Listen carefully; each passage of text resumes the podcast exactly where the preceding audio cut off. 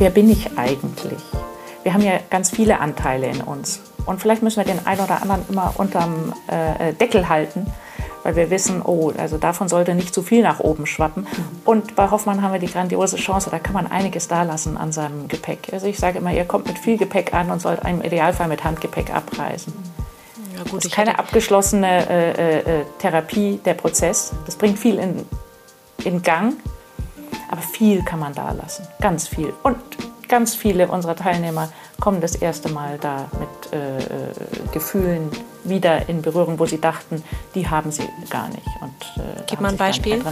Jetzt ohne. Also zum Beispiel Wut. Wut ist so ein klassisches ähm, Thema, wo ganz viele sagen, nö, wütend bin ich nicht. Mit Wut habe ich nichts zu tun. Ich bin kein wütender Typ. Mhm. Und wir laden dann aber an entsprechender Stelle auch mal die Wut ein. Und Wut ist ja eine Transformation. So, herzlich willkommen zu unserem Lieblingspodcast Gefühlsecht. Und wir haben es heute wieder mal ein bisschen anders. Äh, es ist ganz aufregend, weil ich habe sehr, sehr viele Kilometer hinter mir in Zug und Bahn und darf heute bei Agneta Lansing sitzen. Und wir hatten schon eine sehr, sehr schöne Folge mit dir äh, Anfang September.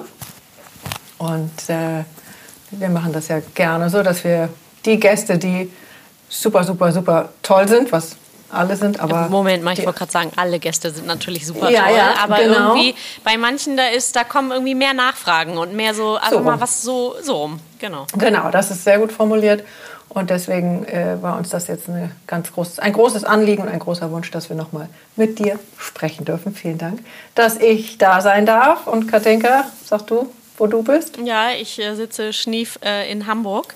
Ja. Ähm, Wäre gerne mitgekommen ähm, war jetzt tatsächlich, es ist so ein bisschen viel momentan, also jetzt gar nicht die Reise an sich, einmal Hamburg, Zürich ist gar nicht viel, aber wir waren jetzt so lange im Lockdown und ich war jetzt gerade unterwegs ähm, und gefühlt bin ich noch nicht wieder zurück mit Menschen und in Flieger steigen und Zug und Bahn. Ich brauche da, glaube ich, noch eine Weile, um mich zu akklimatisieren. Mhm. Und auch wenn ich die Technik natürlich eigentlich gar nicht so, also ich bin gar nicht so großer Fan, ich bin gerne mit Menschen zusammen und liebe auch die Energie im Raum zu fühlen und ähm, vor allen Dingen Hände, Füße, Körper, alles zu sehen und zu fühlen, ähm, bin ich an dieser Stelle ganz dankbar, dass das so möglich ist.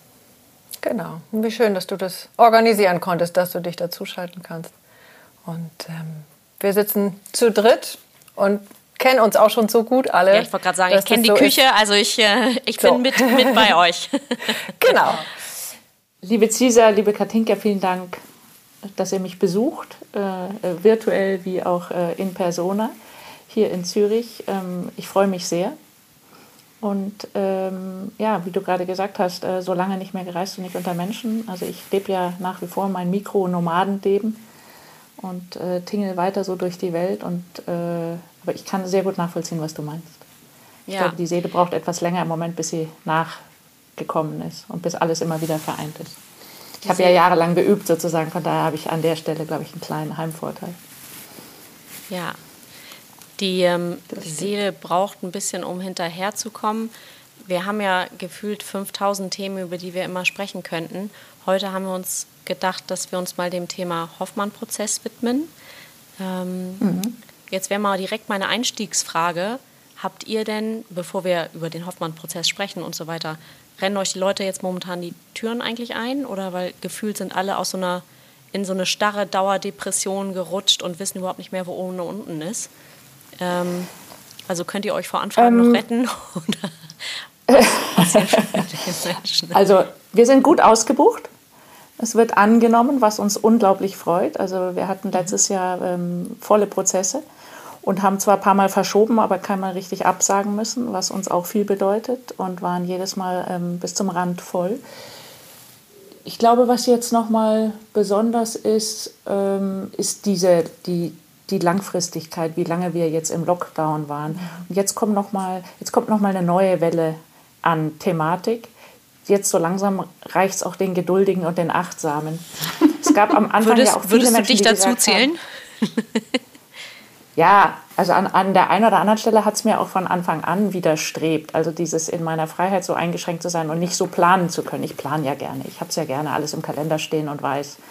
An welchem Wochenende ich wo bin und auch gerne mit sechs Monate Vorlauf. Das gibt mir irgendwie ein gutes Gefühl. Mhm. Gibt ja Sicherheit auch. Gibt mir Sicherheit und ich bin ja auch ein sehr sozialer und geselliger Mensch und ähm, auf diese Art und Weise sorge ich einfach auch gut für mich, dass ich einfach weiß, ich brauche auch immer wieder äh, Zeiten für mich allein, aber im Großen und Ganzen äh, liegt mir schon sehr daran, auch äh, Menschen zu besuchen oder dass uns Menschen besuchen. Und wir leben ja auch als Familie so ähm, ja, über alle möglichen Städte in Europa verteilt.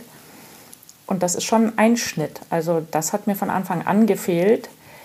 Mich hat es nicht so getroffen, weil ich auch gut allein sein kann. Ich kann mich wahnsinnig gut beschäftigen. Also es geht mir auch in Corona-Zeiten so, dass ich jeden Tag denke, der Tag ist einfach zu kurz. Also ich brauchte jeden Tag, könnte ich locker noch drei, vier Stunden einbauen. Ganz im Gegensatz zu mir, die gestern drei Stunden auf dem Spielplatz hing und dachte, oh Gott, wann ist die Zeit endlich vorbei? ja, aber das ist noch eine andere Zeitrechnung, in der du bist. Ja? Das wird alles anders. Wenn die Kinder selbstständiger sind, dann, mhm. äh, dann, dann, geht auch dir irgendwann die Zeit aus. Ich, okay. ich weiß, was du meinst. Aber das ist was, äh, also ich habe da auch viel gewonnen. Ich habe für mich ganz persönlich, ich habe jetzt ja ein paar Ausbildungen gemacht und bin habe mich jetzt noch für weitere auch eingeschrieben. Also vor allen Dingen, wenn ich dazwischen grätschen kann, in Corona. Ne? Also die einen haben Hochbeet gemacht und äh, genau. haben nur ausgemistet. Und äh, ja. vielleicht kannst Max so ganz kurz aufzählen, äh, wo du überall Teilnehmer bist und was du auch schon mit Bravour äh, bestanden hast. Ich habe mich letztes Jahr spontan dazu entschlossen und habe gedacht, jetzt ist der Moment, dass ich Psycho-Onkologin äh, werde. werde. Ja. Mal sozusagen von der anderen Seite auch nochmal auf die Thematik schauen. Magst du das kurz erklären? Und, äh, eine Nicht jeder weiß, was Onkologie ist. Ja, Onkologie ist ähm, die Krankheit äh, rund um den Krebs. Und die Psychoonkologie ist die psychologische Unterstützung von krebskranken Patienten, wobei sich das natürlich immer auch ähm, ausbreitet auf andere kranke Menschen, nicht nur auf krebskranke Menschen, sondern auch auf andere äh, äh schwere äh, Einschnitte in der Gesundheit, um das mal vorsichtig äh, abzuklopfen.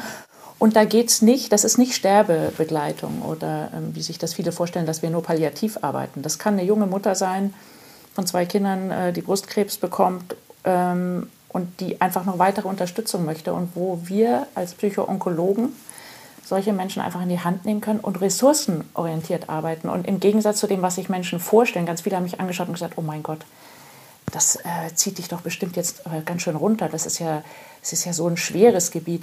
Das ist eigentlich mit das schönste Gebiet, weil wir ja nicht mit per se depressiven Menschen arbeiten, sondern wir arbeiten mit Menschen in der Lebenskrise. Und da geht es nur darum, das Beste daraus zu machen äh, mit der aktuellen Situation. Und das ist eine ganz tolle und eine ganz schöne Arbeit, weil wir eigentlich nur Positives aufdecken und auflisten. Da geht es um äh, zur Ruhe kommen, sich selber spüren, was brauche ich jetzt eigentlich, das Ermutigen die Verantwortung ein Stück weit abzulegen, also nur die Eigenverantwortung zu tragen und mündig zu bleiben. Und sich zuzumuten? Ja, sich auch zuzumuten, aber sich erstmal auch selber, es erstmal ankommen lassen, sich erstmal diesen Freiraum überhaupt zu nehmen, für sich selbst zu spüren, was macht das eigentlich mit mir, dass ich diese Diagnose bekommen habe. Oft sind so Menschen in so einem Strudel, das geht ja so schnell. Das ist ja nicht, dass der Onkologe sagt, ähm, ich gebe Ihnen jetzt mal Wochen der Bedenkzeit und bei Gelegenheit melden Sie sich und dann können wir ja noch mal drüber sprechen, was Sie gerne hätten. Ähm, je nachdem, wo man da auch gelandet ist. Die erste Diagnose ist immer ja, ist ein Donnerschlag mhm. und ein Schock. Und da geht es den meisten Menschen so, dass sie vor allem erstmal denken, oh mein Gott, das muss ich in 24 Stunden muss ich alles lösen. Also das ist, als würde das Haus brennen. Die wenigsten trauen, aber es, das Haus brennt noch nicht komplett. Das ist eben anders. Mhm. Also man darf sich auch noch mal aufs Sofa setzen, anders als beim brennenden Haus und sich erst noch mal kurz überlegen, Moment mal, was hat er mir jetzt gesagt? Was brauche ich jetzt? Habe ich ein gutes Gefühl? Und ja, also es ist einfach eine, eine, eine konstruktive Arbeit, die mir irre Spaß macht und ähm, da freue ich mich sehr, dass ich das ähm, jetzt geschafft habe und ich glaube, ich wäre es wäre mir deutlich schwerer gefallen, wäre nicht Corona gewesen, hätte ich einige Wochenenden absagen müssen, äh, um zu sagen, ich kann an dem Wochenende nicht, da habe ich Weiterbildung. Und so hatte ich meine Weiterbildung ähm, und habe mich da total drauf eingelassen und habe das in so einer Intensität auch ähm, machen können. Und an der Stelle bin ich sehr dankbar.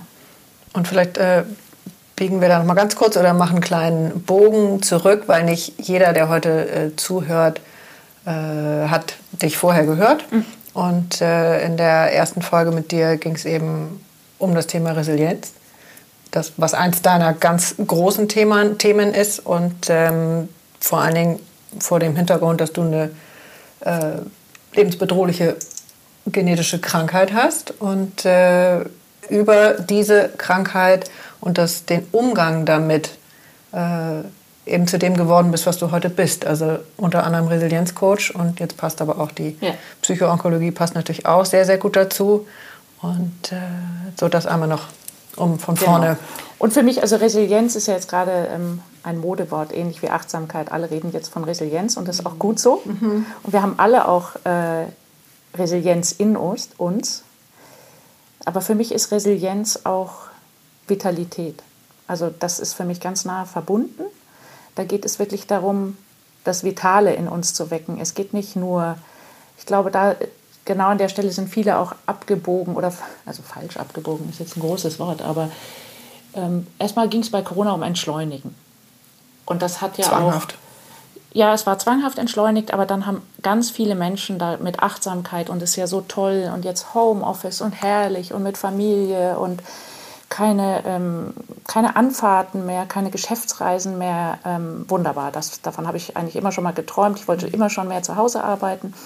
Das war so die erste Phase der Zwangsentschleunigung, zum Teil durch die rosa Brille. Die, die das damals auch schon achtsam gemacht haben und denen es trotzdem gelungen ist, glaube ich, sich genügend Freiräume freizuhalten die sind auch weiter wahrscheinlich ganz gut dabei.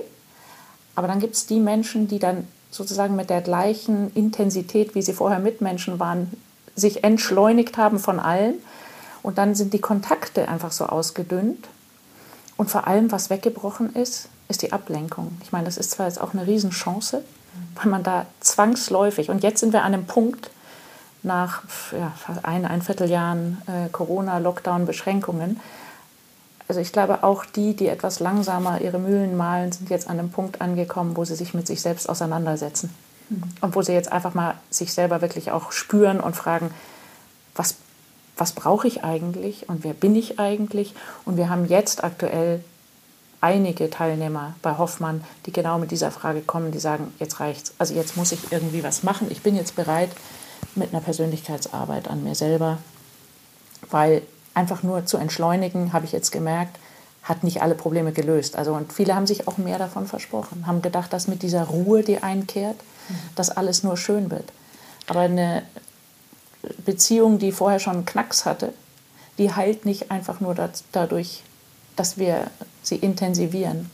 Dass man sich achtsamer morgens den Kaffee bringt, meinst du? Ja. Also könnte auch helfen. Kann auch helfen. kann, kann ist auch ein sein. schöner Ansatz. Aber was man ja auch nicht vergessen darf, in der Beziehung, also im Idealfall, weil eine Beziehung ist ja, sollte ja trotzdem noch aus zwei Individuen bestehen mhm. und nicht eine totale Symbiose sein, kommen ja Menschen aufeinander, die an unterschiedlichen Stellen gerade sind in ihrer Entwicklung. Mhm. Ja. Und das ist, ähm, glaube ich, auch ähm, die erste Hürde, die zu nehmen ist, wenn beide entschleunigen. Wenn der eine, so wie ich, äh, jetzt sagt, oh ja super, da mache ich jetzt ganz viele Fortbildungen und Ausbildungen und obwohl Corona ist und alle Welt hat Zeit, habe ich dann mit einmal gesagt, nee, ich kann nicht. Hm. Und äh, äh, für meinen Mann war das bestimmt auch nicht immer nur einfach, weil der eben gedacht hat, jetzt haben wir endlich mal so viel Zeit. Und sie kann trotzdem nicht. Der hat gedacht, endlich kriegt er den Kaffee ans Bett, oder? Genau. Und jetzt fängt die an zu arbeiten und hat sogar immer noch einen Grund, warum sie sogar immer noch reisen kann und ständig in Deutschland ist, um das Hoffmann-Seminar mit äh, zu bearbeiten. Ja. Ich äh, würde ganz gerne einmal ähm, für die Zuhörer, liebe Zuhörer, den Podcast 24 nochmal benennen. Denn wir haben jetzt zweimal ah, erwähnt. Agneta, dass du ja schon bei uns warst. Und es war tatsächlich die Folge 24. Und ähm, da gab es was für, vielleicht kann ich das auch mal so sagen, für uns dieser, glaube ich, ganz, ganz toll war.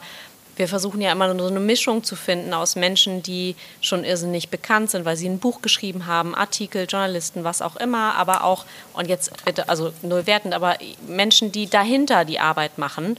Und ähm, was ich so schön fand, dass nach dem Podcast mit dir wirklich so unfassbar viele geschrieben haben und sich gemeldet haben und diskutiert haben. Und ich glaube auch, ohne die Zahlen jetzt zu kennen, ähm, dass der einer unserer drei besten Podcasts ist, also am meistgehörtesten, nicht besten, aber am mhm. meisten gehörtesten Podcasts. Mhm. Kann ich und, einen ähm, Oscar bekommen? Oh, ja, ja. Zumindest du kannst ein, du ja, kannst ein Gefühlsecht-Oscar bekommen. Ähm, ja, das werden wir einführen. Und wir haben ja da am Ende schon ein bisschen das Thema Hoffmann-Prozess angerissen. Mhm. Ähm, in den letzten, ich glaube, wenn ich mich richtig erinnere, so zehn Minuten. Ähm, was ist der Hoffmann-Prozess und wer kommt da jetzt momentan? Was passiert da? Was macht man da? Also der Hoffmann-Prozess ist ein äh, Prozess zur Persönlichkeitsentwicklung. Wer da kommt, äh, sind, wir haben Teilnehmer von 18 äh, bis 82. Also das war jetzt unser Rekord, glaube ich, im letzten Jahr. Mhm. Und das funktioniert für alle Altersstufen. Also man kann überhaupt nicht jetzt sagen, bei uns kommen typischerweise Alleinstehende oder Mütter. Bei uns kommt der absolute Durchschnitt. Der Prozess ist für jeden geeignet, der psychisch stabil ist und ähm, gesund ist. Also wir sind keine Alternative für einen äh, psychiatrischen Klinikaufenthalt, das ist ganz klar. Aber jeder, der bereit ist, ähm, selbst reflektiert an sich zu arbeiten und der auch schon eingesehen hat, dass es an ihm liegt, ist bei uns herzlich willkommen. Und wie wir immer so schön sagen, es ist nie zu spät für eine glückliche Kindheit. Und an dem Satz ist ganz viel dran, weil wir an unserer eigenen Lebensgeschichte, so traurig und markierend die auch sein mag, immer reifen dürfen und können. Das geht. Aber es ist eine Beziehungsarbeit und die erste Beziehung, die wir klären im Prozess, ist die Beziehung mit mir selbst, die Beziehung von jedem Einzelnen zu sich selbst. Jetzt braucht es ja aber schon ein ziemlich hohes Level eigentlich an Reflexion, wenn ich so darüber nachdenke, dass das Thema, was ich heute habe in meiner Beziehung oder in meinem, in meinem Job oder mit welche Herausforderungen auch immer ich habe mit Gesundheit, Familie, Liebespartner etc., dass das alles zurückzuführen ist auf die Kindheit. Ja, ich will das auch nicht wie so ein Fluch darstellen lassen, aber die Wurzeln liegen da. Und wir, wir gewöhnen uns Muster an. Und Muster das darf man auch nicht falsch verstehen. Das ist nicht, dass wir jemandem sagen, mein Gott, ähm, äh, es kann doch nicht sein, warum arbeitest du denn so viel und merkst du denn nicht, ähm, dass es nicht das ist, was dich glücklich macht. Häufig schauen wir dann bei solchen Menschen, also wir schauen, nicht, wir schauen bei jedem zurück, wir gehen bei jedem zurück in die Kindheit, aber entdecken dann, dass es vielleicht ein Kind war, das äh, eine Schwester oder ein Geschwister hatte, die ähm, eine Lese- oder Rechtschreibschwäche hatten und dass dieses Kind damals gesagt hat, am besten ist es erstmal, ich schone hier das System, indem ich äh, selbstständiger werde, indem ich ganz gut werde in der Schule. Und wo die Mami so solche Schwierigkeiten hat mit so und so, was wird die sich freuen, wenn ich jetzt Einsen nach Hause bringe? Und dann freut die sich auch tatsächlich und sagt, oh, zum Glück habe ich dich, weil also zwei von der Sorte, das würde ich ja gar nicht packen. Und das sind oft die Menschen, die ein Leben lang arbeiten.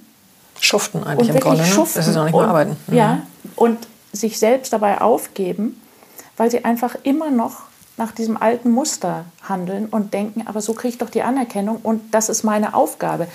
Keinen Ärger machen, nicht auffallen und so viel wegschaffen. Ich kann es ja, die anderen sind ja nicht so gut, dann muss ich es machen. Das ist zum Beispiel so ein Muster, das war früher total intelligent, dass dieses Kind sich sozusagen ähm, da so ein bisschen ja, so durchgeschlängelt hat und die Familie auch geschont hat. Und das ist auch äh, in der Familienaufstellung ist das ja ganz ähnlich. Auch das, wir, wir belegen Plätze.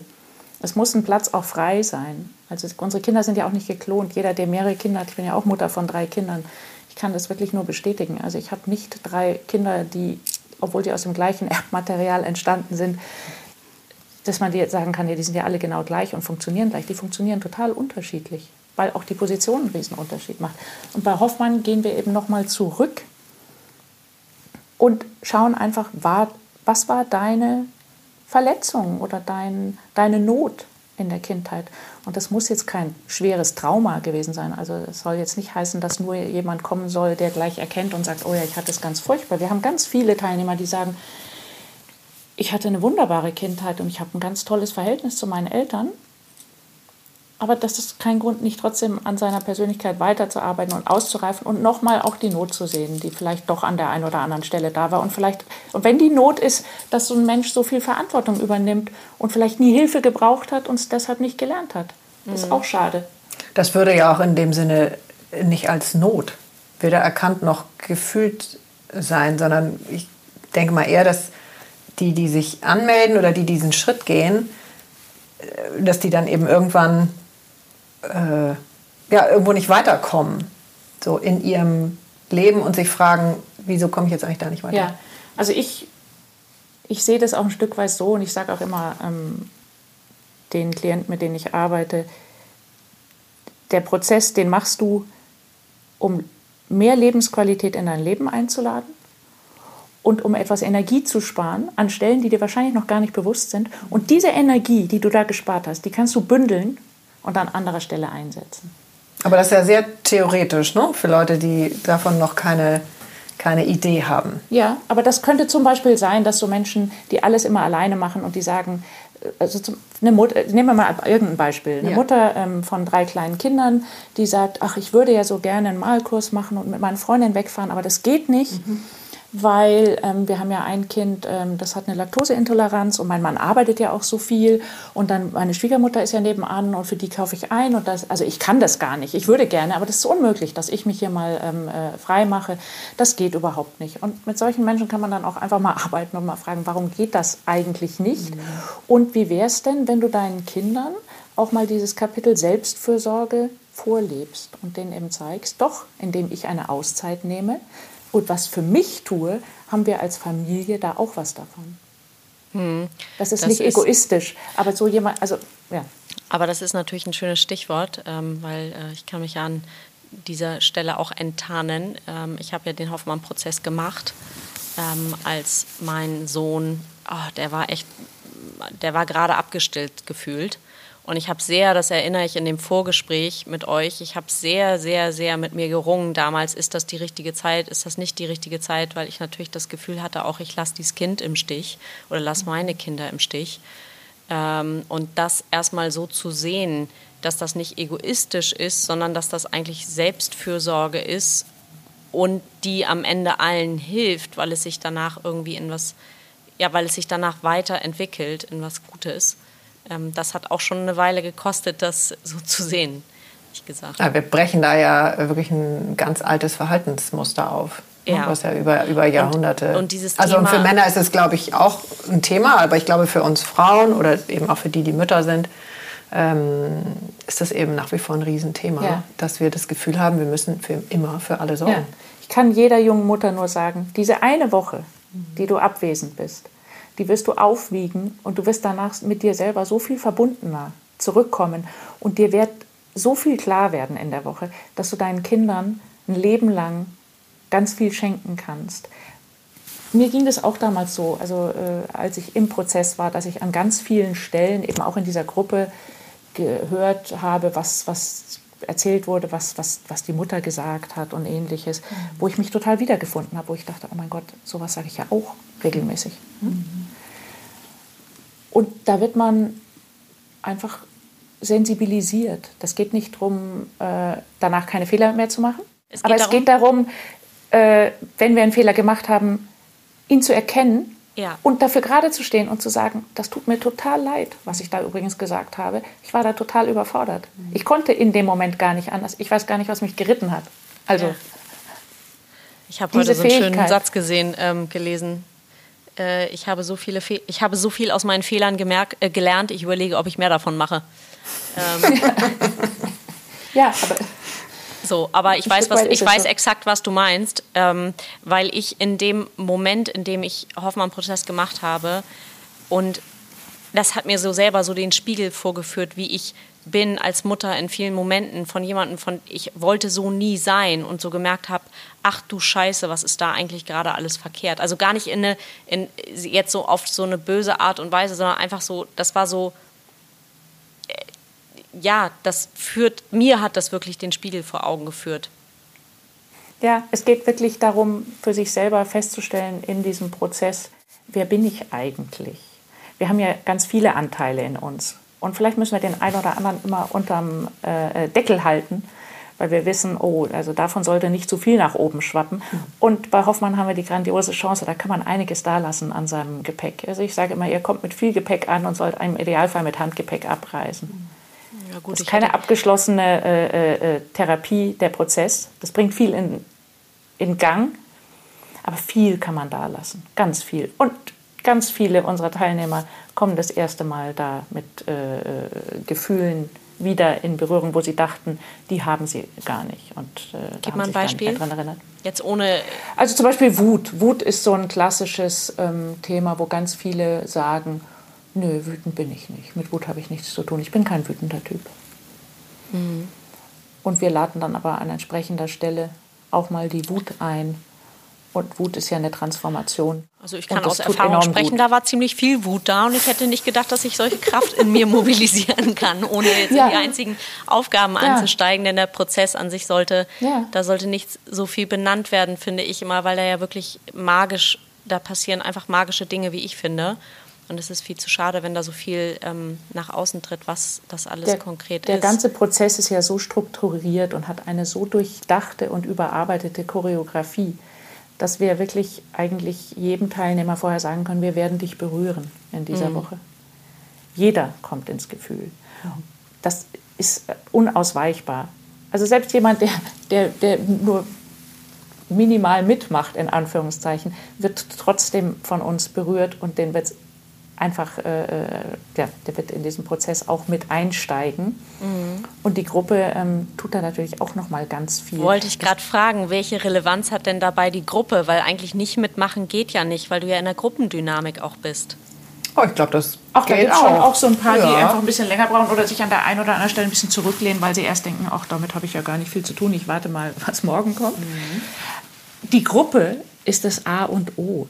Also Hoffmann kann man nicht alleine machen. Also wir könnten auch einem prominenten Gast nicht anbieten, ähm, weil der sagt, ähm, ich möchte da nicht gesehen werden oder ich möchte da nichts Persönliches teilen, kann ich das bitte mit euch, ich buche euch alleine.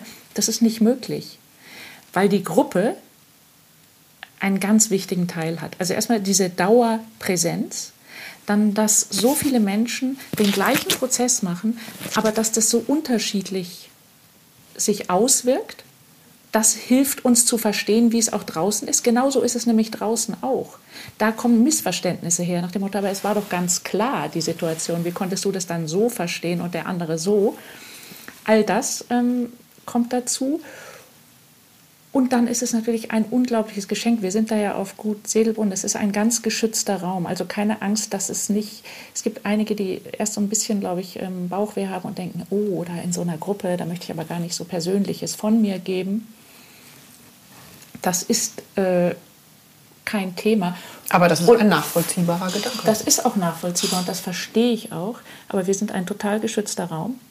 Was bei Hoffmann erzählt wird in dieser, in, in, im Lauf dieser Woche, das bleibt da. Das gilt für jeden Teilnehmer wie auch für uns Therapeuten. Also wir erzählen auch nicht irgendwie was Lustiges danach oder was Komisches, ähm, also weit davon entfernt. Das ist unser heiliger, geschützter Raum, in dem wir da arbeiten. Und jeder von den Anwesenden wird nach zwei Stunden Anwesenheit merken, dass er so viele Möglichkeiten hat, sich mit sich selbst zu beschäftigen, dass die Neugier in Anführungszeichen, da auf andere zu gucken und sich zu vergleichen, die bietet sich nicht an. Die, äh, Oder die verschwindet dann relativ die schnell. Die verschwindet, ja. ja. Die Ironie ist so ein bisschen, dass äh, als ich ankam dort auf dem Gut mit meinem äh, 50 Kilo äh, Remover-Koffergepäck und den über die Kieselsteine gezogen habe, ähm, die sind immer noch da übrigens. und das Ganze findet eine Woche statt, das ist kein Monat. ja, okay, aber trotzdem, also in der Gepäckliste standen irgendwie gefühlt 30 T-Shirts, so, so viel besitze ich gar nicht. Es gab ja eine Packliste und ich habe so. mich, wie ich dann so bin, auch akribisch natürlich an die Vorgaben gehalten und an Sehr die Regeln. Äh, könnte auch ein Thema gewesen Kleines sein, Muster. was ich da könnte ein Muster gewesen sein. Äh, einfach mal fünf gerade sein lassen, aber egal. Ähm, kam ich da an und das erste, was ich sah, war ein ähm, einen Bekannten aus Hamburg, 700 Kilometer entfernt. Und ich dachte mir, oh shit. Ähm, und dachte so, der ist bestimmt für die Hochzeit da, die da auch auf dem Gut parallel stattfindet. Nein, stellte sich zwei Alle für die gleiche aus. Hochzeit. Ja. Alle, ja, war auch ein Teilnehmer. Und ähm, also um wieder zurückzukommen, ähm, ich habe dann gedacht, oh shit, jetzt muss ich hier mein Innerstes quasi ausblättern die nächsten zehn Tage, zehn Tage und habe dann am ersten Abend da so ein bisschen Tabula Rasa gemacht und einfach alle Karten auf den Tisch gelegt, weil ich dachte, gut, wird ja eh hochkommen und war gar nicht so am Ende. Also ich hab, bin natürlich brutal in meine Prozesse und Themen und Muster eingestiegen und auch in der Gruppe aber ich kann jetzt gar nicht mal so sehr sagen, dass die anderen so viel von meinen Details dann mitbekommen hätten. Also von diesen Dingen, von denen ich nicht möchte, dass die andere erfahren, in Anführungszeichen. Die sind ja eher dann bei mir geblieben. Ja, der, also so, der, der Prozess ist ja vor allem ein innerer Prozess. Genau, also das meine ich mit, man, ist, man macht sich zwar nackt, aber auch dann ja. wiederum nicht, weil das passiert ganz viel also mit nackt dir. machen wir uns übrigens nicht. naja, an verschiedenen Stellen ja, wahrscheinlich meine, schon. Das aber jetzt, das, das ist war ja jetzt alles nicht wortwörtlich gemeint, genau. aber es ist gut, ähm, dass du es nochmal sagst. Ja, das ist vollkommen richtig und also ist, wir empfehlen den, also man sollte den Prozess auch nicht gleichzeitig mit seiner besten Freundin machen oder mit der Schwester kommen. Davon raten wir strikt ab, also davon raten wir nicht ab, dass da, da, versuchen wir dann auf jeden Fall einen Ersatztermin zu finden. Und es können keine Partner kommen. Also man kann nicht als Paar den mhm. Prozess machen. Das wäre einfach, das wäre auch schade, ja. weil das genau darum geht es, diese Erfahrung mal alleine zu machen und in seiner Dimension. Und das erstmal wirken zu lassen und der andere, also es ist toll bei Partnern, wenn es beide machen. Also ja, kann ist, ich äh, sehr empfehlen. Auch. Mhm. Das würde ich auch jedem wirklich empfehlen. Aber nacheinander. Und wenn es so ist, wie es bei dir ist, dass man da einen Bekannten trifft oder einen Kollegen, das passiert, dann ja. haben wir dafür auch ein Ritual und verabschieden uns vorher sozusagen aus den Rollen, genauso wie wir das ja auch machen als Trainer, wenn wir jemanden über irgendwelche Ecken schon mal irgendwie kennen. Und diese Woche begegnen wir uns dann nur in unseren Rollen als Trainer, als Teilnehmer, als Teilnehmer zu Teilnehmer und am Ende nehmen wir uns wieder zurück. Also das, mhm. ähm, das kommt natürlich vor und das ist überhaupt kein Problem. Das machen wir jedes Mal in irgendeiner Form und äh, das ist wunderbar. Mhm. Jetzt ist ja diese innere Arbeit mit dem, ähm, ich war vorhin noch mal auf der Website und da stand noch mal die innere Arbeit mit dem, äh, die, die Arbeit mit dem inneren Kind, so rum. Ja. Ähm, das ist ja momentan auch seit, es gibt ja unfassbar viele Bücher dazu, mhm. ähm, es gibt ähm, Podcasts ohne Ende dazu. Wir haben alle in uns ein inneres Kind. Und das darf auch so sein. Im Lauf der Woche des Hoffmann-Prozesses versuchen wir das aber nachreifen zu lassen, sodass wir mit unserem inneren Kind auf Augenhöhe sind und dass wir ein gereiftes inneres Kind haben. Das darf noch die, die Glücksgefühle von damals haben und das soll es auch bitte. Aber die, ähm, die Reaktion, also gerade auch die, die unerwartete Reaktion, die sollte nicht mehr kindlich sein bei einem Erwachsenen, sondern nachgereift Erwachsene, also emotional Hast du ein Beispiel Erwachsene. dafür für eine kindliche Reaktion und eine emotional nachgereifte ja. erwachsene Reaktion? Ja, das zum Beispiel ähm, vielleicht. Und bitte, Chef bitte nenn mich nicht, bitte nenn nicht mich an dieser Stelle. Nein, ich, alles, was ich hier nenne, übrigens, das sind, ist wirklich äh, total ähm, äh, virtuell und gerade im Moment erfunden. Zum Beispiel ein Chef, der ähm, ganz pumpig reagiert, wenn die Sekretärin ihm einen Kaffee hinstellt und da ist so ein bisschen was übergeschwappt. Und er hat das Gefühl, er kriegt immer die Tasse, wo was übergeschwappt ist. Und sagt dann zu der, können Sie sich nicht mal Mühe geben, schauen Sie mal, wie es aussieht und so. Das ist eine kindliche, trotzige Reaktion. Das wie wäre die erwachsene Reaktion? Die Erwachsenenreaktion wäre vor allem mal zurück äh, sich zu lehnen und zu sagen, das ist ja schön, dass ich einen Kaffee bekomme. Und die arme Frau, vielleicht ist die auch immer so nervös, dass die immer hier so irgendwie so zittrig mit dieser äh, Tasse kommt, dass jedes Mal was überschwappt. Aber das ist nicht an mir, ihr das jetzt zu sagen. Das macht die bestimmt nicht mit Absicht. Ja, oder einfach auch oder formulieren. Drüber zu lachen. Ja, oder zu sagen, oh, wissen Sie was, ich so zauberhaft. Ja. Äh, ich kriege hier immer diesen Kaffee und es ja. ist so ein Traum. Und wenn ich jetzt einmal was sagen darf, irgendwie, äh, ich hätte total gerne. Ja, oder ja. sie selber organisieren und ja. sagen, kann ich irgendwas tun? Ja. Äh, also ich wollte es nur einmal sagen, es, es, es, verspannt mich. Also andere sehen es wahrscheinlich gar genau. nicht. Und es hat übrigens gar nichts mit ihnen zu tun. Ja, genau. Das ist eine ähm, gereifte Reaktion. Also was ist nicht Opfer und, und klein. Ja. Oder diese ganze aufgestaute Wut, also sehr schön ähm, auf dem Parkplatz zum Beispiel zu beobachten, im Parkhaus, wenn sich da irgendjemand verkeilt und dann so ein Hubkonzert anfängt. Das ist eine kindliche Trotzreaktion. Das ist einfach überhaupt nicht produktiv. Es bringt gar nichts. Weil ich ja. nicht sofort meinen Willen. Oder was ist das Kind? Ja, und das ist aufgestaute Wut. Das ist einfach eine Wut, die an anderer Stelle noch nicht rausgekommen ist. Und dann da so anonym, da kann ich dann mal. Oder auf der Autobahn jemanden so dicht auffahren und so oh zu ja, beschleunigen, was ja in Deutschland sehr gerne gemacht wird. Oder so ein Motorrad, das dann von hinten auch so aufheulen lässt, wo man Mordsschreck bekommt und einfach nur denkt, okay, also offiziell steht hier, dass man 80 fahren darf. Ich fahre gerade mit 83 an einem VW-Bus vorbei darf ich, finde ich eigentlich. Wo ist das Problem? Und ja, er darf auch schneller fahren und ein Ticket bekommen, das darf er auch, aber er darf es nicht, oder also, das darf er auch. Aber es wäre doch schön, wenn der einfach seine Wut mal an anderer Stelle rauslassen könnte. Also ich muss mich mit dem dann auch nicht, ich, ich werde nicht dem dann auch einen Vogel zeigen oder ihn aufblenden oder irgendwas. Also so jemanden wünsche ich einfach nur alles Gute, weil ich mir, da bin ich mittlerweile so weit, zum Glück, dass ich mir einfach nur sage, Mann, was die Leute alles so mit in sich rumtragen, ist einfach wirklich traurig anzusehen. Bin ich froh, dass ich das an anderer Stelle mal gebündelt rauslassen kann. Bin Sehr ich weiter.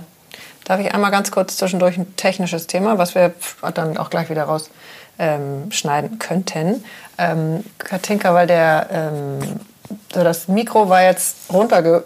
Das Mikro ist immer an der, an der Bluse irgendwie geblieben. Ja. Aber dann ist dieses Ding, dieses Kabel dazu, äh, ist zwischendurch einmal jetzt runter gewesen. Jetzt habe ich es wieder dran. Jetzt klackert aber der, der Kopfhörer ja, an dem genau. Kabel von dem Mikro. Also ja. ich höre das jetzt nicht. Die Frage ist, äh, ob ich irgendwas tun muss. Ähm ja, irgendwie so organisieren, dass es nicht klackert. also entweder du steckst das Ding komplett nach innen dieses Warte Mikroteil. so lassen. So? Ja, hier schließen. ist gut. Soll ich mir eine Bluse so, anziehen? Nee, so, und jetzt schiebst du, jetzt schiebst du das Mikrofon, die, die, die, das Kabel vom Mikrofon, nicht vom mhm. Kopfhörer, das Kabel vom Mikrofon ja. schiebst du komplett unter die Bluse da vorne. Ich greife dir gerne die Bluse. Ich freue mich über jede Art von Berührung. Das ist Corona. Dritte das Welle. ist eine gute Idee. Genau. Das ist Corona dritte Welle. So, okay, gelöst. Vielen Dank, weil das hat mich jetzt nervös gemacht und äh, es ist schon ganz schön. Vielleicht lassen wir es auch drin, weil das ja sonst dein Job ist, äh, Katinka, den ich ja immer komplett loslasse. Mhm. Ähm, aber es ist ganz spannend. Also es ist doch irgendwie Multitasking, wenn ich hier diesen ganzen Ton und Kram und eigentlich die ganze Zeit denke, oh, äh, hoffentlich äh, springt jetzt das Kabel nicht von links nach rechts oder lass das Kabel jetzt da mal einen halben ja, Zentimeter ich, so sein. Ich bin auch sehr Danke. gespannt, äh, in welchem, äh, in welchem in welcher Tonspurqualität das Ganze und ob überhaupt das ganze Geratter äh, den Weg zurück nach Hamburg findet. Aber auch da habe ich ja viel gelernt, das loszulassen und dann zu sagen, ja, super. es ist halt so, wie es ist. Ja. Ähm, genau. So, und wenn es das, ähm, das nicht schafft oder nicht sein soll, dann soll es nicht sein, dann äh, sollte es im anderen Zusammenhang besser sein, keine Ahnung. Genau. Also, ähm, in anderen aber Feldern hier läuft alles noch. top. Hier läuft alles total top, äh, was Sehr den. Rest angeht. Das war jetzt nur ein so ein kleines Issue. So, wir waren bei dem inneren Kind und steigen da wieder ein. Und ich, äh, du hast jetzt schöne Beispiele genannt, Agneta, mit der Wut. Und, äh, und ich fand die so ein bisschen männlich. Also haben wir vielleicht auch als Frauen. Äh, was würdest du denn, oder was hast du als Beispiel, ähm, was Frauen dann eben, also in welche Muster Frauen immer wieder verfallen, weil ihr inneres Kind äh, da eben irgendeinen Mangel hat oder dachte, es muss so und so sein? Also, Was würdest du da als erstes nennen? Vielleicht darf ich ein Wort reinwerfen, was bei mir gerade kommt, ähm, wo ich so erschrocken war. Also das Thema ähm, Manipulation und Saboteur, ähm, das war ja auch ein großer Teil. Ähm, ja, ich will es gar nicht so ähm, benennen. Nach äh, Geschlecht trennen. Mhm weil in unserer Erfahrung es gibt eifersüchtige Frauen, eifersüchtige Männer, wütende Frauen, wütende Männer. Das sehen wir beides und ich möchte das gar nicht so ähm, sagen, das ist so typisch. Aber weitere typische Muster sind Eifersucht, ähm, und beleidigt sein. Ah. So Rückzug. Mhm. Oder dieses, ja, weil du gestern so warst, bin ich jetzt so. Das ist kindlich. Das ist einfach nicht auf Augenhöhe. Und da hat kein Mensch was davon. Und daran wächst keine Beziehung, dass der eine Partner den anderen dann immer missachtet und mit dem 24 Stunden nicht spricht. Das ist einfach nur traurig. Ist aber ein Klassiker, ne? Ist ein großer Klassiker. Und das ist auch, ich will das gar nicht werten und verurteilen, das ist die Unfähigkeit, es anders zu lösen. Das muss man eben auch mal sagen. Also so jemand, wenn ich mit so jemandem arbeite bei Hoffmann, dann freue ich mich, weil ich dem eigentlich sagen kann, weißt du was, es gibt noch andere Möglichkeiten, wie du sozusagen über deinen Schatten einmal springst und wie du das anders auch noch lösen kannst. Es geht nicht nur mit Ausschweigen in der Hoffnung, dass du so lange schweigst und den anderen austrocknest, bis der irgendwann mürbe ist. mürbe ist und dann zurückkommt und vielleicht sagt, ja, tut mir leid, Entschuldigung. Aber das sagt er vor allem dann als Floskel wahrscheinlich. Der weiß gar nicht, wofür er sich, wofür er sich eigentlich entschuldigen soll. Und das macht auch nicht glücklich an der Stelle. Es wäre viel schöner, vielleicht dem anderen mal zu sagen, weißt du was, komm mal her, ich halte dich mal kurz. Ich, mir fehlen gerade die Worte und was ich da vorhin, ich weiß, ich habe so irgendwie komisch geguckt, ich weiß auch nicht, ich bin heute irgendwie nicht so gut drauf oder ich habe schlecht geschlafen, aber komm mal her, dass wir als derjenige, der sozusagen verletzt ist, auf den anderen trotzdem zugehen und sagen, komm mal her, ich möchte dich mal kurz ähm, in den Arm nehmen. Oder kannst du mich bitte mal in den Arm nehmen und halten? Mhm. Also es gibt ja diesen schönen Spruch, ich will jetzt hier keine Kalendersprüche äh, Doch, äh, zitieren, bitte. aber äh, ähm, gib mir die Liebe, wenn ich sie am wenigsten verdiene. Hm. Und das ist aber schon advanced, ne? Ja, das aber ist ähm, auf jeden Fall fortgeschrittene, äh, fortgeschrittenes Niveau. Aber genau so ist es. Genau dann, wenn wir kratzbürstig sind, bräuchten wir nicht so sehr wie Liebe. Aber die kriegen wir dann nicht. Da stehen wir uns dann, da, da verhalten wir uns dann so, dass es auch fürs Umfeld ganz schwierig ist, dann jemanden in den Arm zu nehmen und zu sagen, Mensch, was, ich wollte dich auch mal wertschätzen für all das, was du ähm, für mich auch bist. Und zum Thema Wertschätzung kann ich nur sagen, ich meine, das ist ja auch ähm, ein großes Hoffmann-Thema. Damit kann man gar nicht generös genug umgehen. Aber bitte nicht so mit der Gießkanne und irgendwelche äh, nur so Floskeln, sondern sich das mal wirklich überlegen. Und immer wieder auch seinen Freunden zu sagen, weißt du was, ich bin sehr, sehr froh um dich. Und ich bin so froh, dass ich dich habe. Und ich wertschätze an dir so sehr, was es immer es ist, deine Spontanität, dein Lachen, dass du immer den Tisch so schön deckst, wenn du uns einlädst, dass du mir die Kinder abgenommen hast letzte Woche, dass du mir auch zuhörst, was immer es auch ist. Dass du mit mir auch mal schweigen kannst. Dass du sogar noch an meiner Seite bleibst, obwohl ich deine gut gemeinten Ratschläge so selten umsetzen kann. Komplett ignoriere und das Gegenteil mache. Ja, ist auch in Ordnung. Das ist bedingungslose Liebe. Ja? Also natürlich sollte man irgendwas fühlen und das ist ja energetisch, haben wir das. Jeder Mensch hat das Bedürfnis nach Liebe und nach Selbstliebe, aber jemand, der sich selber nicht liebt, ist auch kein guter Liebhaber. Ja, wir scheinen das irgendwie abzu oder viele scheinen das abzugeben, ähm, zu erwarten, dass andere das für uns tun, uns lieben und wir selber tun es aber nicht. Ja, man kann sich das vorstellen wie so ein Bettelmönch, der mit so einer Schale durchs Leben geht und jeder schmeißt ein paar Reiskörner rein. Am Ende ist es eine volle Schale und eine volle Mahlzeit. So ist ähnlich ist es mit Wertschätzung. Wenn ich aber komme mit meinem durchlochten, äh, meiner durchlöcherten Schale und da fällt alles raus und ich ignoriere das und sage, ja, ich habe eine kaputte Schale, kann ja auch nichts dafür. Ja? Oder dann, die anderen waren schuld. Ja, oder die, ich hab, die hat mir meine Mutter so gegeben. Mhm. Da waren Löcher drin. Mein Bruder hat eine Heile, aber ich habe die bekommen mit den Löchern. Mhm. Es ist an mir, diese Schale einmal abzudichten. Und da darf ich improvisieren. Und wenn ich darunter ein Bambusblatt lege, oder Duct Tape. egal was. Duct Tape finde ich jetzt geil. Genau. Mhm. Aber es ist an mir, meine eigene Schale abzudichten, dass ich all das, was ich bekomme, aufnehmen kann. Das ist die Arbeit, die, das ist die Voraussetzung. So, das muss ich machen. Das ist die Arbeit der Persönlichkeitsentwicklung, dass ich überhaupt bereit bin, die Liebe und die Achtsamkeit und Aufmerksamkeit, die mir auch äh, von den anderen angeboten wird, aufzunehmen.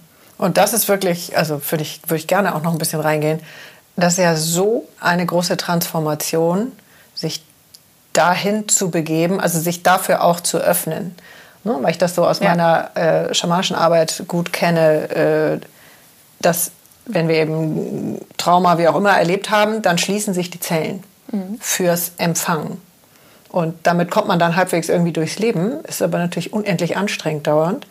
Ähm, und was ist jetzt zum Beispiel euer Tool? Ich weiß nicht, ob du es dann erzählst oder du kannst aber irgendwas kannst du darüber sagen. Denn so aus meiner Sicht musst du dann erstmal in diesen Prozess gehen, die, Dinge wieder anzunehmen. Ja, aber das, das ist nicht so leicht. Immer, ja, das ist richtig, aber das fängt immer an mit erstmal mich selber annehmen. Ja. Mit allen Höhen und Tiefen, mit den Fehlern, die ich gemacht habe, mit meinen Schwächen, dass ich einfach sage, es ist in Ordnung. Ich bin so und ich verstehe mich besser, aber nicht in dieser Opferrolle sich zu rollen und zu sagen, ja, so bin ich halt. Also da könnt ihr, also kannst du machen, was ich will. Ich bin halt eifersüchtig. Deshalb, wenn du mit jemand anderes telefonierst, dann äh, mache ich dir das Leben zur Hölle. Also das meint's nicht. Das fand ich so schön. Das war ein Spruch, den Oskar Holzberg in einer unserer ersten Folgen gesagt hat.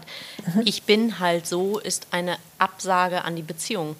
Genau. Und eine Ja. Absage an die Paarbeziehung und schlussendlich auch an die Beziehung mit dir selber Ja. natürlich. Ja. Genau, Und super ich bin Beispiel. halt Einer so der Sprüche, die mir wirklich äh, über die ganzen, Ja. also wann war der da? Ich glaube, das war Folge Ziemlich am Anfang. Ja. sieben. Folge Ja. sieben, ich habe es noch im Kopf. Ähm, ja, da hat er das gesagt und das ist mir über die ganzen äh, Folgen in Erinnerung geblieben. Es so wahr ist. Da hat er ein Ja. ganzes Dossier drüber geschrieben. Also ich weiß ich, dass ich das daraus gescoutet habe und das hat mich auch richtig froh gemacht. Ja, und was wir auch nicht vergessen dürfen, ist, wir sind immer in einer Transformation, in einer Veränderung. Das ist von dem Tag an, an dem wir geboren sind, bis zum Tag, wo wir die Augen schließen. Es ist eine einzige Veränderung. Also ich bin halt so, ist auch ein krampfhaftes Festhalten an irgendwie einem Tag X in meinem Leben, wo ich halt mal so war. Und seitdem verweigere ich mich der Weiterentwicklung. Das ist ungünstig. Das ist ja auch das, was wir in Unternehmen, also das sagt ja jeder, das ist das Schlimmste, wenn Leute sagen, nee, das haben wir aber noch nie äh, anders gemacht, wir machen es immer so. Das ist kein Grund, dass es gut ist. Das ist nicht der Beweis dafür, okay, dann machen wir auf jeden Fall so weiter. Und wir verändern uns viel mehr, als uns klar ist. Und allein dafür ist ein Hoffmann-Prozess schon mal ein, ein ganz, ganz tolles Werkzeug für, diesen, für die Bestimmung meines aktuellen Seelenzustands. Wo bin ich eigentlich gerade? Und das ist hochinteressant. Natürlich ist es bei einem 19-Jährigen anders als bei einer 40-Jährigen oder ähm, äh, bei einem 70-Jährigen. Aber das darf auch so sein. Du hast den Prozess ja selber gemacht als Teilnehmer vor 15 Jahren. Äh, 14 Jahren. Vor, Entschuldigung. Ja. Muss Grob. So, sorry. Voll grob. Ja, vor 14 Ähm, Jahren. Nee, ich habe dein- gerade überlegt, weil Dein Mann, das hast du im letzten Podcast erzählt, hat den ja auch gemacht. Was hat sich verändert jetzt zu heute, wo du auf der anderen Seite stehst? Und ähm, hat sich der Prozess verändert? der Prozess, also die Faszination und die Choreografie, der rote Faden ist sozusagen der gleiche geblieben. Was sich verändert hat, ist, dass der Prozess vor ähm, äh, 14 Jahren noch ähm, autoritärer war, würde ich sagen. Der war strenger, weil der durchschnittliche Teilnehmer sich weniger vorher mit diesen Themen, die da bearbeitet werden, auseinandergesetzt hat. Als der Prozess entstanden ist, war das was ganz was Neues. Und äh, Bob Hoffmann hat damals, glaube ich, mit mehr Strenge und Autorität äh, versucht, die Teilnehmer wirklich ähm, in diesen Prozess zu bekommen. Das geht heute viel freiwilliger und viel sanfter. Das geht anders, glaube ich, gar Das nicht geht mehr, anders. Äh, weil die Leute würden das nicht mehr zusagen. Genau. Also das weiß ich äh, von Ja. äh, Katharina Kurfest, die auch bei uns schon zweimal war. Und äh, ich habe ja diese dreijährige Gruppe gemacht. Ich würde auch gerne gleich nochmal auf die Gruppe kommen. Und das war eben jahrelang so, dass man sich angemeldet hat für drei Jahre. Äh, immer ein Wochenende im Monat, komme, was wolle. Und du hast alles abgesagt. Also jedes äh, Familienfest. Und äh, das waren wirklich Riesenkämpfe.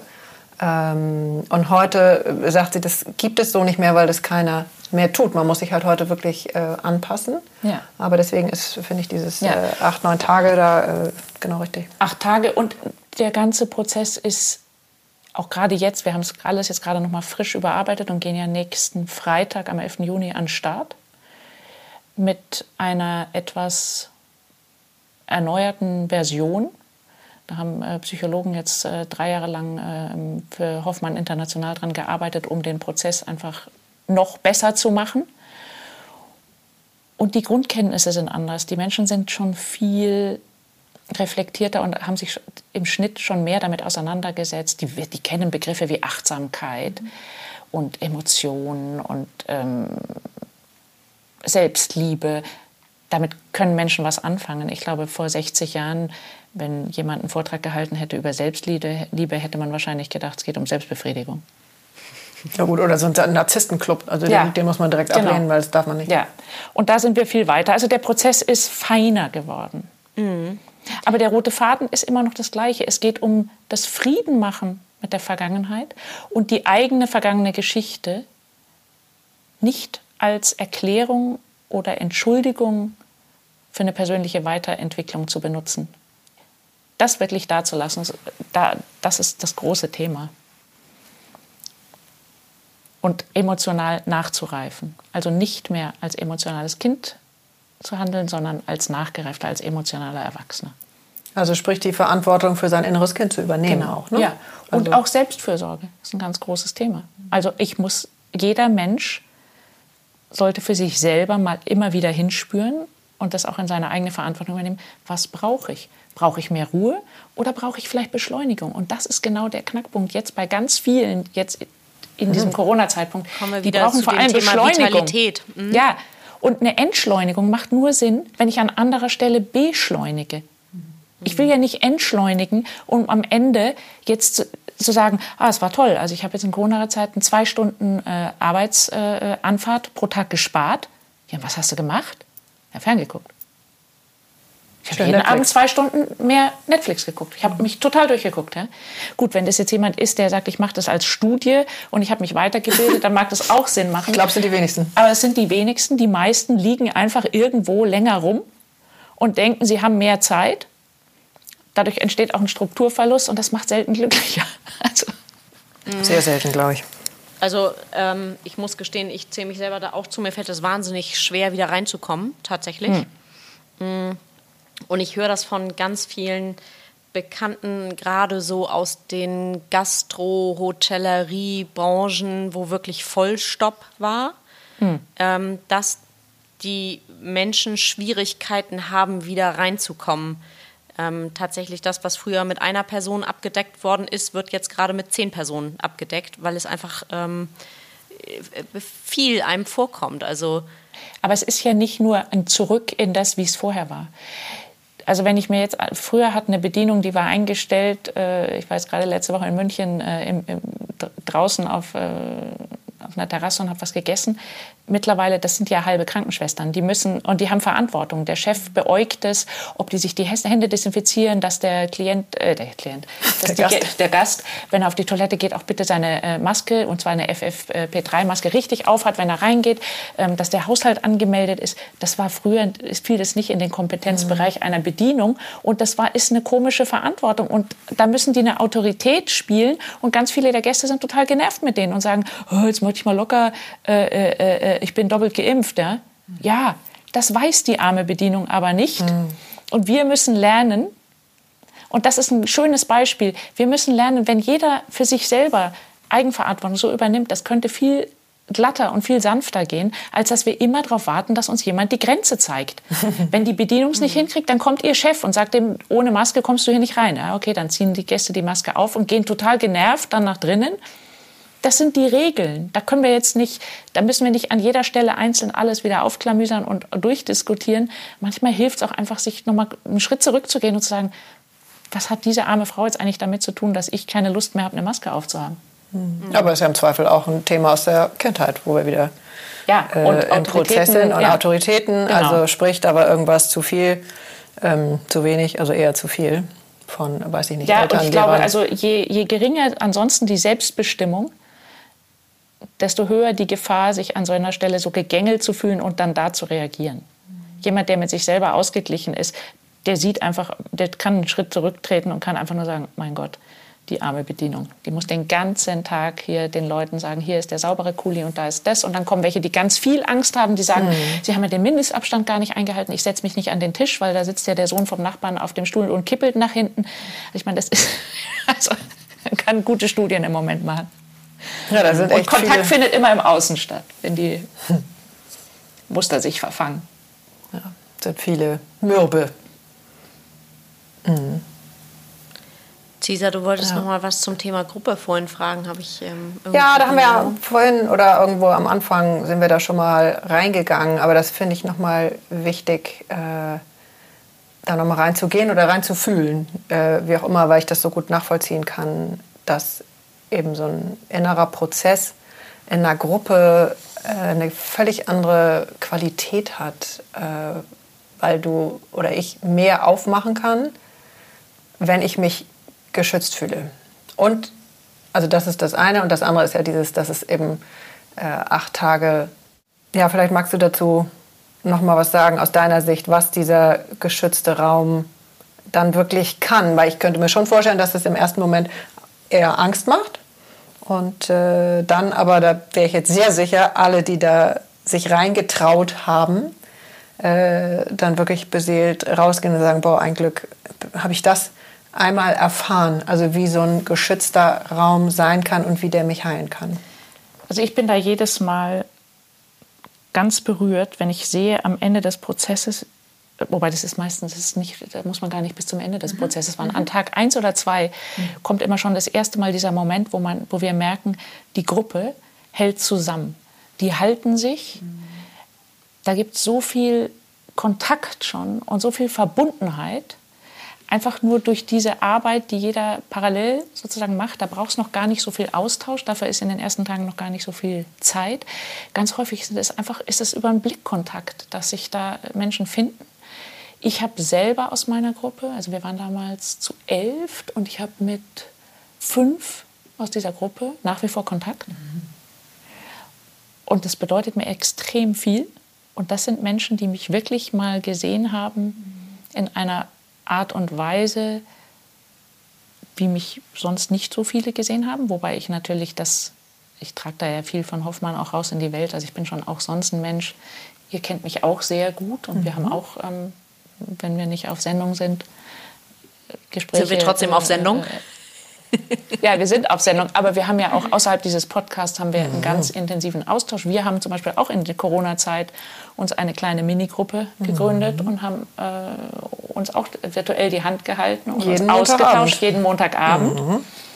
zu viert. Und das hat mir extrem viel bedeutet. Also ich, ich bin mir schon klar, wie wichtig auch Gruppe ist.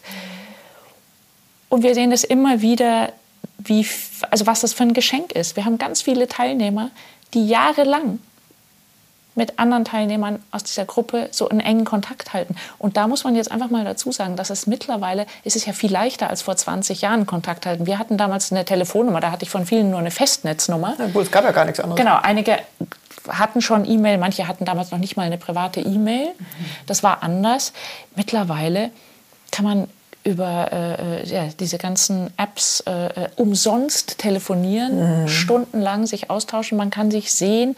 Also ich meine, was ein Geschenk. Mhm. Und wir also erleben das immer, also die Gruppe ist, ist, das ist bezaubernd und das ist was ganz, ganz Wertvolles. Das macht ganz viel äh, mit jedem, für jeden Einzelnen. Das ist wie so ein Sicherheitsnetz mhm. aus ganz vielen Seilen, das unter dir immer gespannt ist. Und du musst nicht jedes einzelne Seil kennen, aber ähm, uns fällt keiner durchs Netz. Das ist schön der Woche. Ja, und das ist auch nichts, was jetzt äh, in der, äh, was jetzt irgendwie neuer Spuk ist, ähm, dass es sich in Gruppen oder in sicheren Gruppen besser heilt, sondern das kenne ich vom, äh, vom Tanzen von, von Edgar. Hm. Äh, das ist der, dieser alte griechische Ausdruck vom Temenos. Ja. Also das ist das Wort dafür, was ich übers Tanzen auch eben Was bedeutet benannt. das noch? Das ist ein sicherer Raum. Ja. Ja. Und äh, deswegen finde ich das irgendwie schön. Ja. Es ist uralt und äh, es ist schön, dass wir das wieder so ja. beleben oder uns da so reintrauen. Äh, in dem Fall auch in der, in der Hoffmann-Woche, wer das möchte. Ja, ja, es ist auch irgendwie eigentlich, jetzt kommt bei mir gerade so dieser Spruch, Blut ist dicker als Wasser. Der passt natürlich auch irgendwie ganz schön, weil ähm, die Familie steht ja über alles, in Anführungszeichen. Und ähm, ich war nie so was heißt Fan von Gruppenarbeit? Ich habe mir das immer irgendwie so ein bisschen vorgestellt, mit alle sitzen in Wollsocken im Kreis und ähm, halten die Hand. Keine Ahnung, was ich mir vorgestellt habe. Auf jeden Fall nicht das, nicht das, was mich ähm, erwartet habe. Ähm, ich habe noch sehr viel Kontakt auch mit der Gruppe. Ähm, und ich muss auch gestehen, ich mache ja parallel meine ähm, spirituelle Coaching-Ausbildung in einer größeren Gruppe in Berlin. Und da sehen wir uns nur ähm, drei, vier Mal im Jahr. Aber der Kontakt dazwischen, auch wenn der nicht stattfindet, ist, ich bin trotzdem mit denen in Kontakt. Also nächste Woche bin ich zum Beispiel wieder da für vier Tage. Und ich merke jetzt schon, wie ich mich energetisch auf die Gruppe wieder einschwinge. Ähm, das ist unfassbar wertvoll. Also das hätte ich nie für möglich gehalten. Ja, und du hast ja vorhin gesagt, äh, Blut ist dicker als Wasser und Familie ist noch mal mehr als Freunde. Da muss ich leider reingrätschen. Ja, ein bisschen ja genau. Ja, absolut. Nee, das habe ich natürlich deswegen ähm, reingeworfen. ich ich, ich drücke es mal anders aus. Eine Familie, und zwar im Ideal eine Großfamilie, die muss es nicht, es müssen nicht 100 sein, aber schon, äh, wo es verschiedene Rollen gibt. Einen großen Bruder und eine große Schwester vielleicht und eine kleine Schwester, wie auch immer. Das ist ein Traum und diesen Traum können wir uns immer erfüllen. Und wir dürfen uns unsere Familie jetzt aussuchen. Wir sind erwachsen. Wir können uns doch unsere eigene Familie bauen. Wir können uns doch, wir können doch Beziehungen haben mit Freunden in der heutigen Zeit, als wäre es Familie. Wir dürfen auch mit Freunden Weihnachten feiern. Wir Absolut. haben das große, große Glück in unserer Gesellschaft und in, unserem, unserer Zeit, in auch, unserer ne? Zeit, dass mhm. wir es dürfen. Aber das ist ja auch, also in Indien ist das noch schwer an vielen Orten. Ich muss Die gestehen, haben diese Möglichkeit noch nicht. Hab da, ist auch in Deutschland ähm, schwer. Ja, also finde ich auch. Ich habe diesen, du hast Cesar mal vor einigen Jahren den Spruch gesagt, ich hatte viele gute Mütter. Damals wusste ich gar nicht, mhm. was du meintest. Ähm, heute mhm. weiß ich das, weil ich tatsächlich, natürlich habe ich eine Mutter, aber ich habe auch viele andere Mütter, die an vielen anderen Stellen etwas Mütterliches mir geben, was ich in dem Moment brauche. Andersherum, ich war mein ganzes Leben eine große Schwester für meine kleine Schwester. Und wenn jetzt mhm. die kleine Schwester in ähm, der Gruppe bei Cisa und ihrer kleinen Schwester, äh, ihrer großen Schwester, jetzt komme ich schon ganz mhm. durcheinander. Aber das verschiebt sich ja auch. Und manchmal bin ich auch die große mhm. Schwester von, von Caesar und äh, sie ist die kleine Schwester. Also es ist so schön, dass das alles eben nur genau. Rollen und Anteile sind, die man lebt, aber die man vielleicht nicht so starr sieht, sondern die man sich auch dazu holen kann, ähm, wenn sie gebraucht werden. Ja. Warte, den letzten Satz habe ich nicht gehört. Die man sich dazu holen kann, wenn sie gebraucht werden. Ja, Ach so, ja. doch. Mhm. Ja. Und das ist auch ein ähm, Teil von Selbstfürsorge, dahin zu gehen und mich da anzusiedeln, wo es warm und hell ist. Und nicht da zu bleiben, wo es feucht und kalt ist und zu sagen, ja, der Platz wurde mir so zugeordnet, hier soll ich sein. Es ist grauenhaft, aber so wollen die anderen das ja. Darf man auch mal aufstehen im Leben und sagen, vielen Dank, ich gehe jetzt mal einen Schritt weiter. Da drüben ist nämlich sehr schön trocken, warm und hell. Und das fühlt sich, glaube ich, für mich besser an. Und genau. wer mitkommen möchte, kommt mit. Genau, du sagtest eben, dass äh, Familie, wenn es dann alles groß und harmonisch oder wie auch immer ist, dann äh, das wäre ein Traum. Mhm. Und, aber du hattest das noch nicht ausgesprochen, da hatte ich dann schon auch ein A hinten dran, äh, weil kann eben auch äh, Trauma sein. Äh, und dann lerne ich damit umzugehen oder meine Wunden da zu heilen und äh, ja, kann das auch nur sehr empfehlen. Hat auch Goethe schon mit den Wahlverwandtschaften gemacht, äh, zu gucken, wo sind genau. noch die anderen und äh, wo finde ich die Räume, in denen ich äh, ja, warm bin, trocken und wo es sich gut anfühlt. Ich glaube, wir sind schon so ein bisschen, äh, wir, wir schrauben uns Richtung äh, gen Ende, mhm. weil äh, die liebe Agneta auch schon wieder gleich weiter muss. also nicht jetzt irgendwie an Zürichsee zum Baden, was ehrlich auch toll wäre, es wäre mhm. das so ein Traum, sondern wo ziehst du hin? Nach Paris. Genau. Das heißt, du musst einen Zug erreichen, und, ähm, Bevor dann nächste Woche der Hoffmann-Prozess wieder startet. Ich habe nämlich gerade parallel in die Daten geguckt und es ist ja genau, schon wieder soweit. nächste Woche. Und das Schöne ist ja, der jedes Mal, wenn der stattfindet, dann gehe ich tatsächlich äh, innerlich nochmal wieder durch die zehn Tage hm. durch. Äh, oder acht Tage Schön. sind es ja mittlerweile, glaube ich. Ähm, ich überlege, ob wir abschließend doch einmal, wir haben zum Beispiel gar nicht darüber gesprochen, dass der Prozess seit 15 Jahren fast unverändert ist, der rote Faden da ist, das wissen wir, aber es ist ja gar nicht eine deutsche Erfindung, sondern es kommt aus den USA. Es ist über 30 Jahre, glaube ich, schon so, über 30 Jahre alt ist der Prozess, ne? Ja. Ja, das genau. heißt, ähm, hat Bob Hoffmann damals gegründet. Und es gibt eben äh, Hoffmann International, das ist sozusagen unser Schirmherr. Und die stellen sicher, dass weltweit die gleiche Qualität in allen Ländern geliefert wird. Ja. Und in Deutschland ähm, sind wir eben das Hoffmann-Institut Deutschland, geleitet von der Elke Menzel. Genau. Und dann habe ich noch meine wunderbaren Kollegen, die Adrienne Schmid und äh, Christoph Buro. Und wir sind sozusagen das vierblättrige Kleeblatt, ähm, das die Teilnehmer durch diese Wochen ja, begleitet. Wobei ich, und, äh, also klar ist der Prozess wahrscheinlich überall gleich. Auf der anderen Seite steht und fällt es ja immer irgendwie mit den Menschen, die da sind. Ja. Und ihr seid schon echt ein, ähm, ich kenne euch ja alle, also den Christoph noch nicht so gut, aber ich kenne euch alle etwas besser. Ähm, und ihr seid schon echt ein, ähm, ein außergewöhnliches Team, Kleeblatt. ja. ja. Und das ist für mich das ist eine unglaubliche Bereicherung. Also ich meine, ich kann da in einem Team arbeiten. Ähm, also schöner hätte ich es mir nicht erträumen können. Mhm. Und ich freue mich auch immer. Das ist für uns energetisch, das ist eine anstrengende Woche als Klar. Trainer, weil wir da wirklich auf Sendung sind. Und gleichzeitig komme ich immer so bereichert da raus. Ich bin dann zwar physisch ähm, 24 Stunden danach immer äh, Schachmatt, aber so bereichert von der Arbeit die jedes Mal mich wieder fasziniert und jedes Mal macht es auch wieder was und jedes Mal sehe ich wieder was, wo ich denke, Moment, ist das neu? Das, und das geht uns allen so. Aber auch diese Arbeit, die wir da machen und unser, unsere Teamarbeit und unser Zusammenwirken. Und wir leben Hoffmann und daran liegt mir enorm. Also das ist für mich das Tollste, dass wir das hinkriegen. Und wir haben auch Spaß in der Woche. Wir lachen wirklich viel und äh, äh, haben einen guten Austausch. Und äh, ja, ich freue mich jedes Mal einfach irre drauf. Und wir sind so vielseitig und so anders, also ähm, in vielen Bereichen, dass das auch so ein tolles Gefühl ist, weil ich einfach weiß, egal was für ein Teilnehmer mit welcher Problematik äh, äh uns da vom Himmel hingeschickt wird, wir haben alles an Bord. Wir haben in, unserem, in unserer Vielfaltigkeit jetzt wirklich alles, was wir brauchen, um die Teilnehmer optimal durch diese Woche zu begleiten. Gut sortierten Werkzeugkoffer. Wir sind ein sehr, sehr gut sortierter Werkzeugkoffer.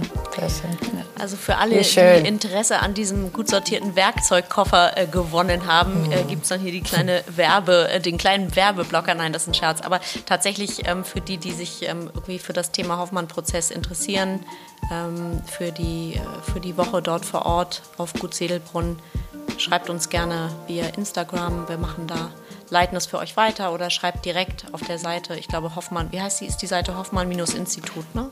hoffmann-institut.de. Genau, da kann man sich mal informieren. Ansonsten schickt uns das gerne. Wir leiten das natürlich auch gerne weiter. Ähm, ja. Vielen Dank, Agneta, dass Und, du. Ja. ja. sorry. Und? Vielen Dank an euch. Ja, wir freuen gerne. uns über jeden, der die Reise zu sich selbst antreten möchte. Mhm. Und sein Leben erhellen möchte. Ja, der gefühlsecht ist. Der gefühlsecht ist, genau. Und vielen, vielen Dank an euch beiden. Ja, sehr gerne. Dass ihr mich äh, nochmal in den Podcast eingeladen Oh ja, unbedingt. Mhm. Sehr gerne. Schön, vielen, vielen Dank. Gute Reise. Vielen, vielen Dank.